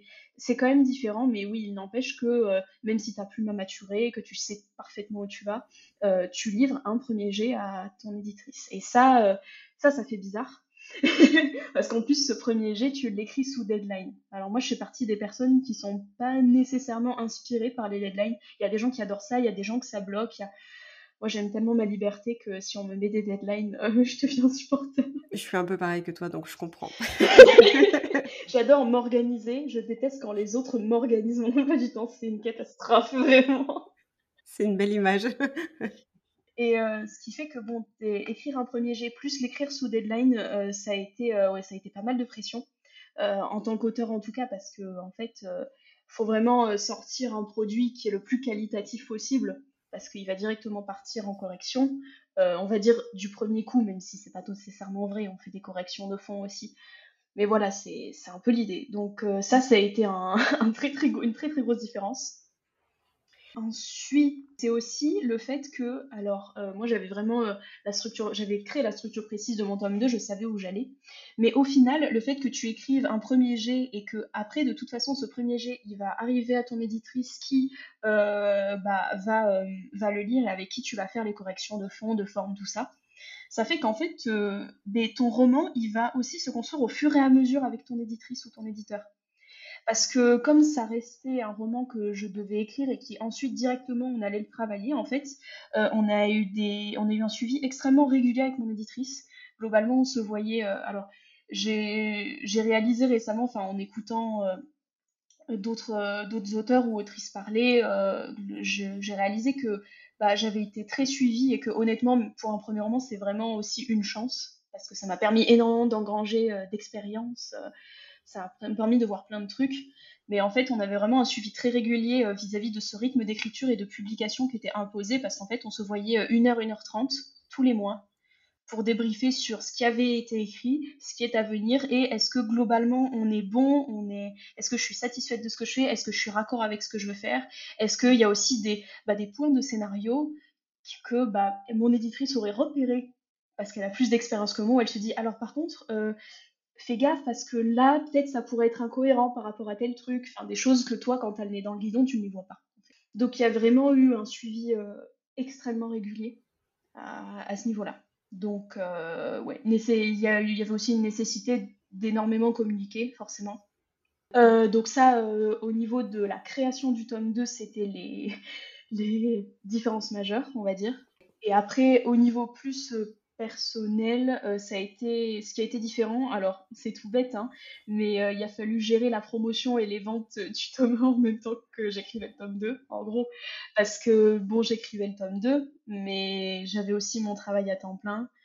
Et euh, en même temps, bah, j'avais forcément dans des logiques de promotion, je préparais des choses sur les réseaux sociaux, je communiquais euh, du mieux possible mais sur les dates de dédicace. J'ai fait euh, une dédicace, euh, une petite dédicace à Grise Imaginaire, c'est du côté de Grenoble, juste avant la sortie du tome 1. Ensuite, on est parti aux Imaginales. Enfin, tout ça, ça fait que tu dois un petit peu jouer sur deux plans parallèles. je vends mon tome 1, je viens en dédicace, je vois les gens, je fais des événements, j'écris mon tome 2. Des fois, je me suis, pas, je me suis pas trop sentie déphasée parce que globalement on est sur la même saga, on est dans le même univers, donc il n'y a pas de, il a pas de, disons qu'il n'y a pas de feinte, il n'y a pas de piège. Mais euh, c'est vrai que tu, tu vois que, enfin, j'ai dû jongler entre les deux clairement. Ah, c'est super intéressant. C'est vrai que j'y avais pas forcément. Enfin, j'y ai pensé dans un sens parce que j'ai un peu le même truc avec Frontières numériques là où oui. bah, je continue de faire la promo du truc forcément parce que c'est le livre qui est sorti et qui existe. Donc voilà. Mais d'un autre côté, je suis en train de transitionner vers un autre projet d'écriture qui n'a rien à voir et je me dis, oh là là, le décalage de fou que ça crée dans ma tête, enfin, c'est abusé donc. Euh. Ouais, ça fait très bizarre. Hein. Ouais, tu m'étonnes. Surtout que, enfin, pour, le, toi, le, pour toi, le tome 1, c'est comment? Il était bouclé, tu vois. Là, t'étais vraiment passé sur, un autre, sur la suite, sur un autre truc. Et des fois, est-ce que tu as vu des lectrices et tu t'es dit, vous n'êtes pas prêt pour ce que je viens d'écrire? Genre... tout le temps, hein. ok. Bah, en fait, euh, j'ai dit ça, j'ai dit ça comme si mon ego faisait la taille du Brésil. non mais t'as le droit. enfin, c'était plus un euh, oui totalement, totalement, totalement parce que bon déjà il faut savoir qu'il y a un compteur de mort sur le tome 2, ce qu'il n'y a pas nécessairement dans le tome 1, mais. Euh, ok, effectivement. Mais oui, c'est vrai que, enfin après, j'ai toujours trouvé ça euh, drôle et sympa, dans le sens où les lecteurs, des fois, ils viennent te voir et te disent Tu peux me dire un truc sur le tome 2 Attends, es-tu seulement sûr de vouloir savoir? Ou oui, des fois, en fait, tu discutes dans les, dans les salons face aux lecteurs et aux lectrices et ils te disent Ah ouais, euh, ah, j'aime bien tel personnage, euh, j'ai hâte de voir ce qui va se passer et tout. Et moi, je suis comme ça, je tapote des doigts sur ma tête, je fais hmm. Tu dis ça maintenant, mais quand tu l'auras lu, tu regretteras tout. Après, j'ai pas ressenti de décalage, genre, euh, tu sais, des trucs où tu sens, je sais pas comment l'expliquer, mais des sensations négatives, mais c'est clair que il y a un décalage, quoi. c'est hyper intéressant, honnêtement, cet aspect-là. Euh. Je pense que c'est le truc le plus. Enfin, c'est un des trucs que tu peux juste pas anticiper quand tu es en train d'écrire ta... ta saga, tu vois. Genre, C'est au moment où tu es dedans, tu te dis, oh là là, c'est étrange à naviguer tout ça, mais d'accord. Faut faire avec, hein. c'est ça. Je te pose une question pour enchaîner un peu sur ce que tu disais par rapport au salon notamment, parce que c'est pas forcément une question que j'avais prévue, mais c'est vrai que maintenant qu'on en parle, euh, bon, moi je te suivais pas encore euh, sur Insta au moment où tu étais aux Imaginales. Je sais que je, suivi, je te suivais euh, un peu avant que tu partes à Montreuil pour le salon de Montreuil en novembre 2022. Et j'ai vu qu'il y avait eu un sacré coup de rush, entre guillemets, sur, sur le stand des éditions. Genre, je sais que tu as rencontré beaucoup de gens, tu as aussi pu partager le livre à beaucoup de gens. Comment ça s'est Comment ça s'est passé, que ce soit aux Imaginales ou à Montreuil Tu peux, si tu veux, un peu parler des deux, mais comment tu t'es sentie face à tout ça? Déjà, c'était mes premières dédicaces. Alors, la toute première avait eu un petit peu avant. Euh, on avait fait ça dans un petit salon. Euh, ils avaient reniflé un hein. On la met dans un petit salon avant de la mettre dans un endroit où il y a 50 000 personnes. Le week-end, c'est pas mal. Et ouais, c'était mes premières dédicaces. Donc, euh, honnêtement, je savais pas du tout à quoi m'attendre. Surtout que, alors, honte à moi, honnêtement. En fait, euh, j'ai jamais, j'avais jamais fait de salon du livre avant. Je, suis une grosse lectrice. Euh, j'aime beaucoup lire. Euh, il y a des auteurs et des autrices que je suis parce que j'aime vraiment beaucoup ce qu'ils font, mais j'ai pas nécessairement. S'ils viennent en dédicace, je vais pas nécessairement me dire ouais, je vais aller faire dédicacer mon livre. D'une part parce que j'étais, j'avoue, j'étais assez intimidée et aussi parce que en fait, je suivais pas forcément ces actualités-là non plus. Pour être honnête, je suis beaucoup les actualités de sortie des livres, mais euh, les dédicaces, c'est un truc que j'avais jamais envisagé en fait avant. Et, euh, je, je, comprends que ça puisse être euh, très étrange. Je suis un peu dans ton cas, donc je, je, suis pas forcément à côté par rapport aux grands lieux de dédicaces et d'événements et tout. C'est vrai que moi, je crains énormément les foules et avec l'anxiété sociale, je trouve ça difficile de parler à des gens que je ne connais pas. Donc c'est vrai que j'ai jamais été trop à des dédicaces d'autoristes quand je connaissais pas parce que ça m'angoisse. Donc je te jette pas la pierre. Ok, très bien, tant mieux. mais oui, mais je peux comprendre. Et puis le fait de ne pas savoir quoi échanger avec la personne aussi, je me disais, ah, j'aimerais, j'aurais aimé, j'aimerais savoir sur quoi échanger aussi. Euh. Mais tout ça fait que euh, j'avais jamais été en du livre avant, mais vraiment jamais. Donc en fait, euh, pour mes premières dédicaces, au départ, j'ai fait ok, bah on y va.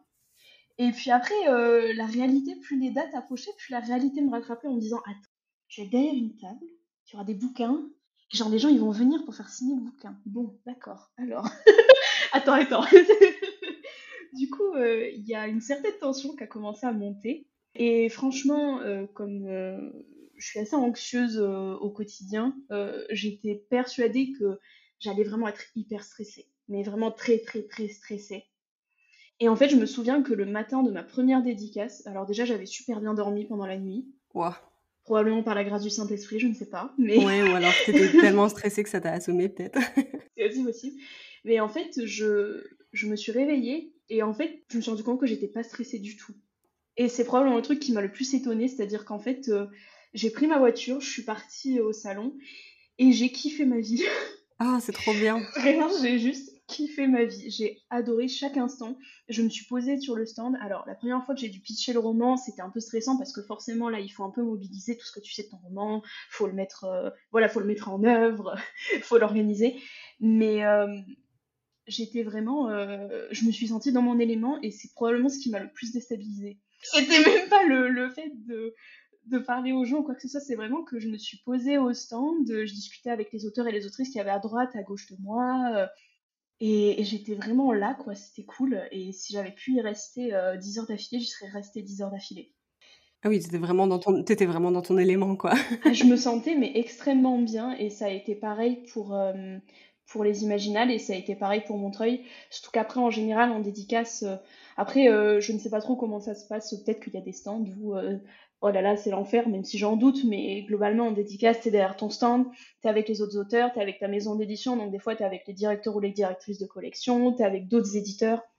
Globalement, c'est très, euh, c'est très ambiance, euh, j'allais dire, euh, ça fait un peu colonie de vacances, pas forcément dans le sens c'est le bordel ou quoi que ce soit, mais c'est bon enfant, en fait. Ouais, grande famille. Ouais, ouais, ouais, ça se passe très bien, enfin il y a toujours à bouffer derrière, il y a toujours à boire, il faut le savoir. Dédicacé, c'est 80% de son temps, tu manges. C'est la réalité. Hein.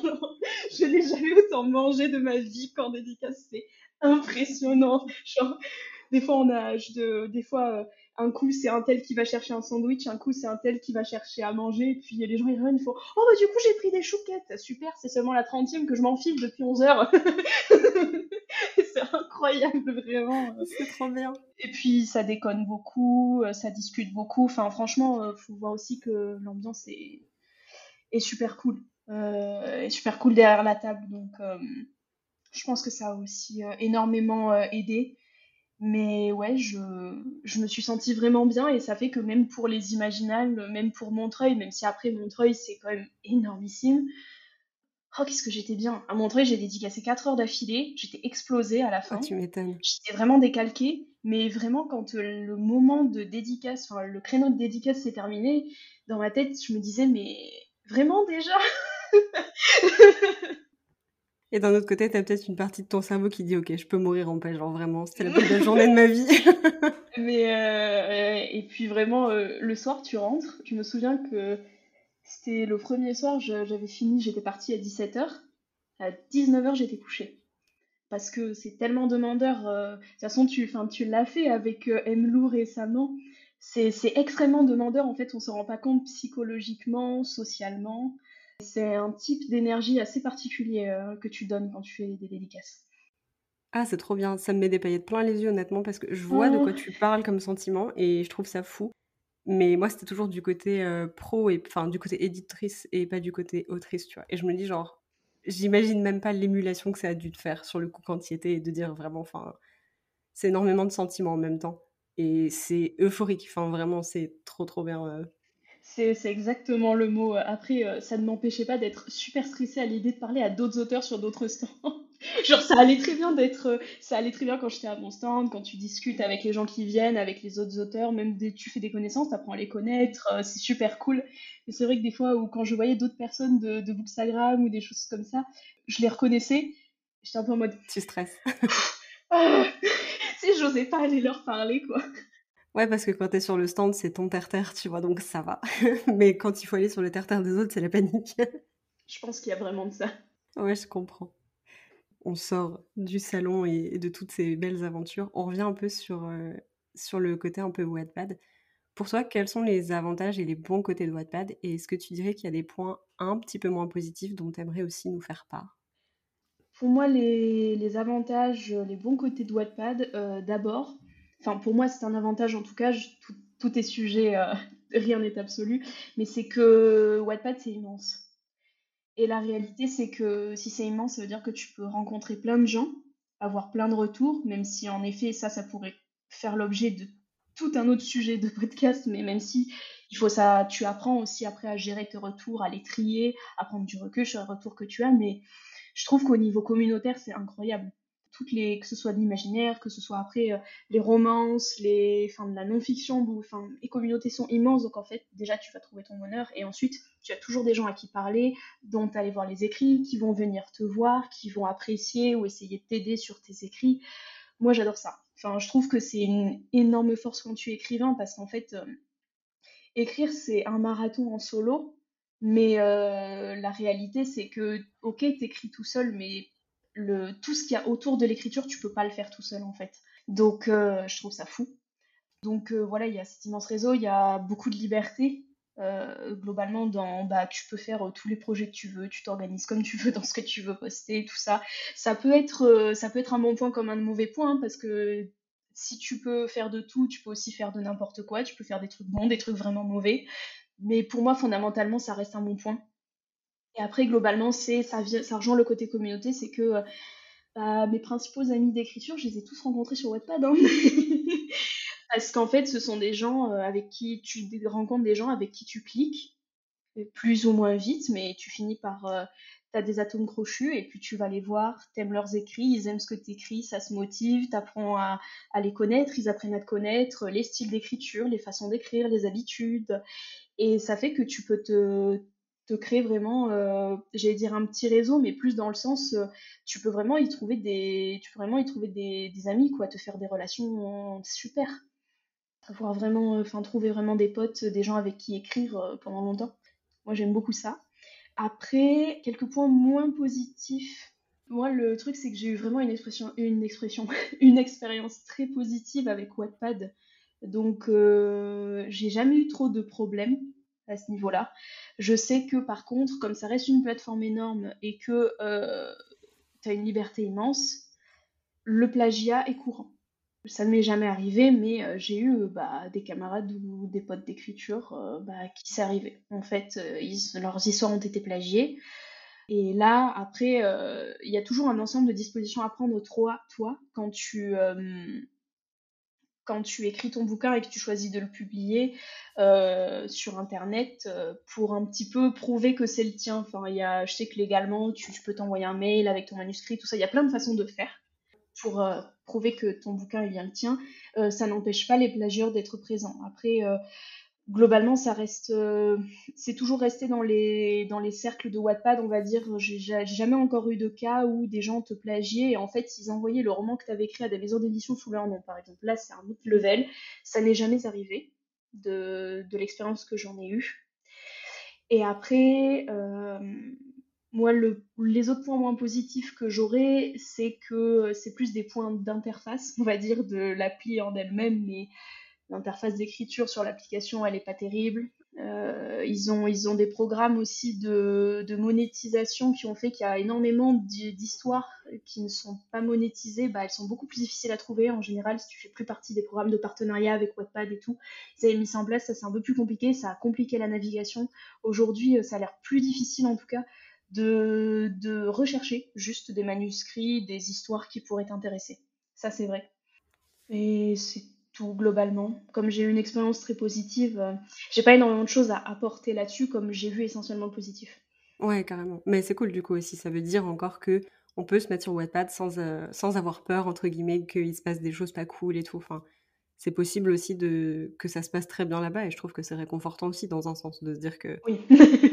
c'est une plateforme qui est très populaire, mais c'est pas non plus le diable et ça va bien se passer et tout. Et tant qu'on fait attention à nos manuscrits, euh, c'est nickel quoi. Du coup, si c'était à refaire, tu changerais pas forcément quelque chose? Toute l'expérience, on va dire, genre entre Wattpad, la publication Alors, sur Wattpad, je changerais rien. Enfin, en fait, je dis sur Wattpad, mais dans les faits, là, tout de suite, dans l'absolu, je pense que si c'était à refaire, je changerais rien. Parce que c'est les choix que j'ai faits qui m'ont donné l'expérience que j'ai aujourd'hui. Et, et ça, c'est des trucs que tu ne peux pas avoir autrement. Donc, je le changerai pas. Après, euh, s'il y a des clés que j'aurais aimé avoir, je pense que oui. Parce que après, je me revois à 19-20 ans devant mon éditrice avec le contrat. Je pense que forcément, euh, avoir plus de connaissances sur les contrats et sur les négociations en négociation de contrats, forcément ça aide parce qu'en fait, bah, que ce soit euh, que ce soit en termes, bah, tu des clauses que t'aimes pas trop ou des clauses sur lesquelles t'es pas hyper sûr, t'as besoin des précisions, euh, les rémunérations, euh, est-ce que tu acceptes tel type de rémunération, tout ce qui est un peu le, les avaloirs, les pourcentages, ce genre de choses-là. Forcément, je pense qu'il des y a des clés que j'aurais aimé avoir déjà pour mieux comprendre et puis aussi des fois pour faire mieux valoir ton travail. Après, moi, globalement, euh, j'ai accepté euh, globalement avec la majorité de ce qu'on me proposait et euh, ça me convient très bien et je le regrette pas. Mais je sais que si j'avais eu bah, plus de clés, forcément, j'aurais pu un peu plus négocier. Oui, bien sûr. En ce qui concerne après le, le travail avec les maisons d'édition, ce qui me revient le plus en tête, c'est le fait de ne pas avoir peur de prendre la parole sur je, dirais, tes besoins en quelque sorte. Dans le sens où des fois, euh, bah oui, euh, en maison d'édition, il y a des deadlines, il y a des délais, ils ont des calendriers de sortie, euh, voilà, ils ont des exigences, ils ont des critères sur les bouquins, ils ont des stratégies, mais je pense que en tant qu'auteur, c'est toi qui fournis la matière première. Et si ta matière première, tu la fournis dans la souffrance, ou si tu n'arrives pas à avoir les, des délais qui te conviennent pour la fournir, euh, c'est compliqué, ça va être une torture et tu vas encore plus galérer. Et en plus, euh, je pense vraiment que le travail avec une maison d'édition, c'est une collaboration. C'est pas pour rien qu'on signe un contrat qui engage deux parties avec des droits et des obligations. Donc, euh, en fait, ce que moi, ça m'est arrivé pour le tome 2, par exemple, il y avait un, j'avais au départ, on m'a proposé un délai pour écrire le tome 2 qui était beaucoup trop court pour moi. Je leur ai dit, là, ça va pas être possible, je ne vais pas pouvoir le faire. Bah, on s'est fait un appel, on s'est posé et on a regardé combien de temps je pourrais avoir en plus et comment on se débrouille après pour les corrections, pour la sortie du bouquin et pour ce qui concerne en soi la maison d'édition. Mais il faut. C'est très intimidant quand euh, bah, tu débutes juste, quand tu connais pas, parce que c'est vrai que tu as signé un contrat et le contrat papier, bah, psychologiquement, quand même, euh, Enfin, c'est aussi intimidant un contrat papier, l'air de rien, ça peut faire peur. Mais euh, le fait que tu aies signé un contrat ne veut pas dire que tu dois être un peu à la merci euh, de tes délais, à la merci de certaines choses qui peuvent tout à fait être discutées, surtout dans l'optique où, écoutez, là, bah, je ne peux pas réaliser un produit fini de qualité, comment on se débrouille en fait? Globalement, l'idée c'est de, réaliser quelque chose qui est qualitatif, qui est bon, euh, qui va plaire à toi, qui va plaire à la maison, qui va plaire au public. Donc, à un moment, on s'organise aussi. Et il ne faut pas avoir peur de, s'exprimer là-dessus. Euh, parce que des fois, on peut très vite euh, être en. Je pense qu'on peut très vite finir en souffrance. Et, là, c'est un peu une spirale de l'enfer, on va dire. Parce que tu le dis pas, tu es en souffrance, mais tu le dis pas, mais tu es en souffrance. Comme tu disais tout à l'heure, c'est important, mais beaucoup de communication finalement. Parce que c'est vrai que tu, tu, fais jouer un aspect humain et un aspect de création avec un aspect d'entreprise, ce qui n'est pas forcément évident. Oui. Donc il y a beaucoup de trucs à partager, il y a beaucoup de compromis à faire aussi. Donc euh, c'est super important d'avoir ça en tête, quoi. Oui, et les compromis euh, des deux côtés aussi. Je suis pas en train de dire euh, il faut il faut que l'auteur se plie à tout ou il faut que la maison d'édition se plie à tout. C'est on a là, je sais pas, on a on a un problème ou il y a quelque chose qui est flou. Bah on se pose à deux et on y réfléchit, on trouve quelque chose qui va aux deux. Non, mais c'est super important parce qu'on a souvent l'impression, je pense, euh, pour les primo-autoristes, qu'on nous fait une fleur en nous publiant. Et en vrai, on apporte une, comme tu disais, on apporte une, matière première de qualité qui va servir à la maison d'édition pour euh, faire une rentrée d'argent, pour faire son business. Donc, tout le monde a des choses à apporter, tout le monde a des choses sur lesquelles compromettre. Enfin, c'est vraiment une relation de travail d'égal à égal. Et c'est très difficile à voir au premier abord, mais c'est hyper important que tu le mettes en avant, je pense. J'espère que ça pourra euh, aider les gens. ouais, complètement. Et du coup, je te laisse le mot de la fin. Est-ce que tu aurais un conseil peut-être pour les autoristes qui voudraient publier sur Wattpad ou un retour d'expérience que tu voudrais nous partager et sur lequel j'ai pas pensé à t'interroger? Le mot de la fin, aussi dur que le pitch du roman. Navré. non, non, il faut que ce soit impactant, il faut que ce soit épique, que les gens s'en souviennent toute leur vie. Non, tu veux que je monte, euh, tu veux que je monte le passage avec une petite musique euh, épique de film et tout, parce que je peux te faire un truc, hein. non, non, non, t'inquiète. En mot de la fin, pour euh, alors les conseils pour les auteurs et les autrices qui voudraient publier sur Wattpad notamment. Alors, moi, c'est pas compliqué pour être honnête. Ce serait publier, lisez les autres et interagissez avec les autres. Si vous avez peur de publier, vous pouvez vous renseigner sur les façons de protéger son texte, même si tu ne l'as pas déposé euh, officiellement auprès d'un comité euh, de protection de protection de ton travail. Il me semble que c'est la protection, non c'est le, la propriété intellectuelle. Voilà, c'est ça. Mais après, si c'est la peur d'être jugé, oui, euh, on va être jugé, mais la réalité, c'est que le jugement, euh, il n'est pas nécessairement négatif, c'est connoté négatif, le mot, mais le jugement n'est pas nécessairement négatif. Il y a toujours des gens qui vont aimer ce que vous faites, et il y a toujours des gens aussi qui vont parfois aimer, parfois pas aimer, mais qui vont vous faire des retours, vous dire des choses que vous n'auriez pas forcément vues de prime abord, et qui vont vous allumer des petites ampoules dans votre tête. ah oui, je peux changer ça, ah ouais, c'est vrai. Globalement, euh, quand tu publies ton texte en ligne, je trouve que ce que tu en retire est à 99% positif.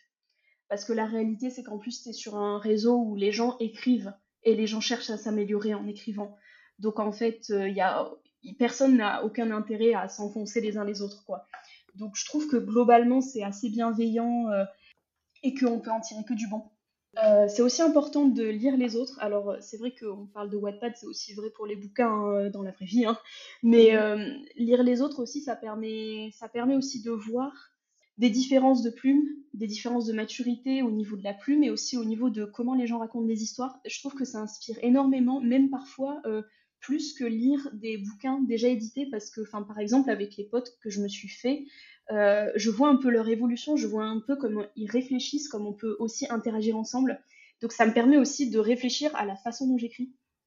Ce qui n'est pas forcément aussi poussé que bah, quand tu prends euh, bah, un bouquin dans une bibliothèque, que tu l'ouvres et que tu as adoré ta lecture. C'est pas la même façon d'appréhender les choses. Et interagissez, euh, parce que en effet, bah, comme je l'ai dit, déjà ça permet de créer de beaux liens. et puis en plus, tu interagis avec les histoires des autres, ils vont venir voir la tienne. Tu peux, euh, aussi avoir bah, d'autres points de vue sur tes histoires. Tu peux euh, aussi euh, te prendre au jeu de, tu vas un petit peu analyser par exemple une histoire que tu lis mais en fait, tu vas te dire, ah, mais peut-être que je fais la même chose dans mon roman, ou tu vas te rendre compte que c'est des choses que tu aimes bien, ou que tu n'aimes pas, ou que tu as envie d'écrire ou pas. C'est très important d'interagir et d'avoir euh, les retours des autres. Enfin, franchement, je pense que l'écriture, c'est un domaine, euh, il y en a beaucoup, hein. mais comme on parle d'écriture, euh, c'est un domaine où interagir avec les autres ne fait que t'enrichir, mais réellement, quoi. D'autres, enfin, d'autres personnes qui écrivent, en tout cas. Je dirais aussi, alors, malgré tout ça, malgré l'interaction, le fait de se faire lire par les autres, faites attention aux avis et aux critiques des autres, parce que, alors, globalement, les gens, quand ils laissent des avis ou des critiques ou des commentaires, ils pensent pas à mal. La réalité, c'est qu'il y a 99,9% des gens, ils sont pas malveillants par nature. Et il y a des gens qui vont te laisser des avis super positifs, il y a des gens, ils vont laisser des avis vraiment construits. Enfin, j'ai eu des avis très construits quand j'étais sur Wattpad, c'est très intéressant. Et puis il y a des gens, des fois, ils vont te laisser des avis, mais euh, ça va être des avis négatifs, mais ça va pas forcément t'aider. Et des fois, souvent, quand on a des avis un petit peu mitigés ou négatifs, euh, bah, ça peut avoir tendance à nous plomber. Et des fois, quand ils sont positifs, ça peut nous encourager. On peut se dire que euh, bah, c'est bon, on est un incroyable auteur parce qu'on l'a tous fait, et c'est pas grave. Alors que bah, tu as toujours des lacunes en fait. Donc je pense que c'est cool de prendre en compte ce qui te permet toi de construire ta plume, d'améliorer ton texte, d'améliorer la façon dont tu écris, de te faire réfléchir. Mais il faut quand même prendre du recul parce que euh, éponger euh, par exemple toutes les critiques sur la moindre virgule de ton style ou de ce que tu fais de toute façon ça ne t'aidera pas. C'est pas facile de faire la différence entre les deux, honnêtement disons que plus tu envoies, plus tu vas prendre l'habitude de te dire ok ça je peux en faire quelque chose, ok bah ça cette personne euh, elle a juste pas aimé en fait donc je peux rien en faire, ou juste ce commentaire me dit que j'écris bien, d'accord ça me fait plaisir, mais je vais pas forcément pouvoir l'exploiter. Donc prendre du recul vis-à-vis de ça, ça aide aussi quand même.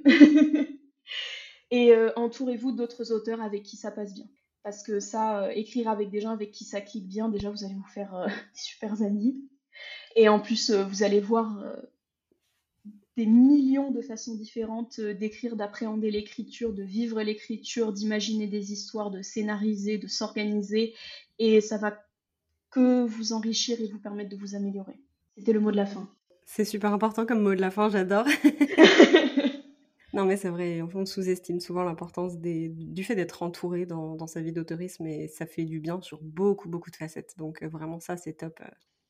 Cool. Bah écoute, c'était super important et super intéressant tout ce que, nous tout ce que tu nous as raconté. Pardon, ça y est, je perds mes mots devant, euh, devant tout ça. Mais franchement, j'ai adoré discuter avec toi de tous ces sujets. Merci beaucoup d'avoir répondu à mes questions. Eh bien, merci à toi parce que moi aussi j'ai adoré. C'est vrai que c'est pas une facette de mon parcours euh, dont j'ai beaucoup parlé ou plus beaucoup parlé. Il y a beaucoup de gens, enfin il y a quand même pas mal de gens qui écrivent euh, de la jeunesse ou du young adulte qui viennent de Wattpad, mais c'est pas forcément quelque chose qu'on met en exergue souvent. Euh, et je pense que cette expérience-là, je pense d'ailleurs que si tu en interviews 10, ils auront tous une expérience différente. Mais ça fait vraiment partie d'une génération d'auteurs. En réalité, je pense qu'on peut parler de génération d'auteurs euh, bah, qui vient de Wattpad et qui a émergé depuis Wattpad. Et il n'y en a pas qu'un, il y en a beaucoup. Mais c'est aussi parce que c'est une plateforme qui présente énormément d'avantages au niveau de la communauté d'écriture et qui permet énormément de se former. Enfin, il y a plein de gens qui ont fait leurs armes sur Wattpad et ça fonctionne très bien, quoi. Genre vraiment, tu en es une preuve. Écoute, c'était trop trop bien. Je te dis merci beaucoup d'être venu. On se voit peut-être une prochaine fois. Et puis en attendant, bah, très très belle journée à toi. Merci beaucoup. Bonne journée à toi aussi, Morgane, et au plaisir de te revoir. merci beaucoup d'avoir écouté cet épisode jusqu'à la fin. J'espère vraiment que ça vous aura plu.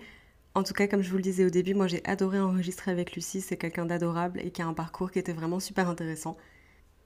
Comme d'habitude, tous les liens pour retrouver notre invité sont dans les notes de l'épisode, n'hésitez pas à aller y faire un tour. Nous on se retrouve la semaine prochaine pour un nouvel épisode et en attendant, bonne écriture.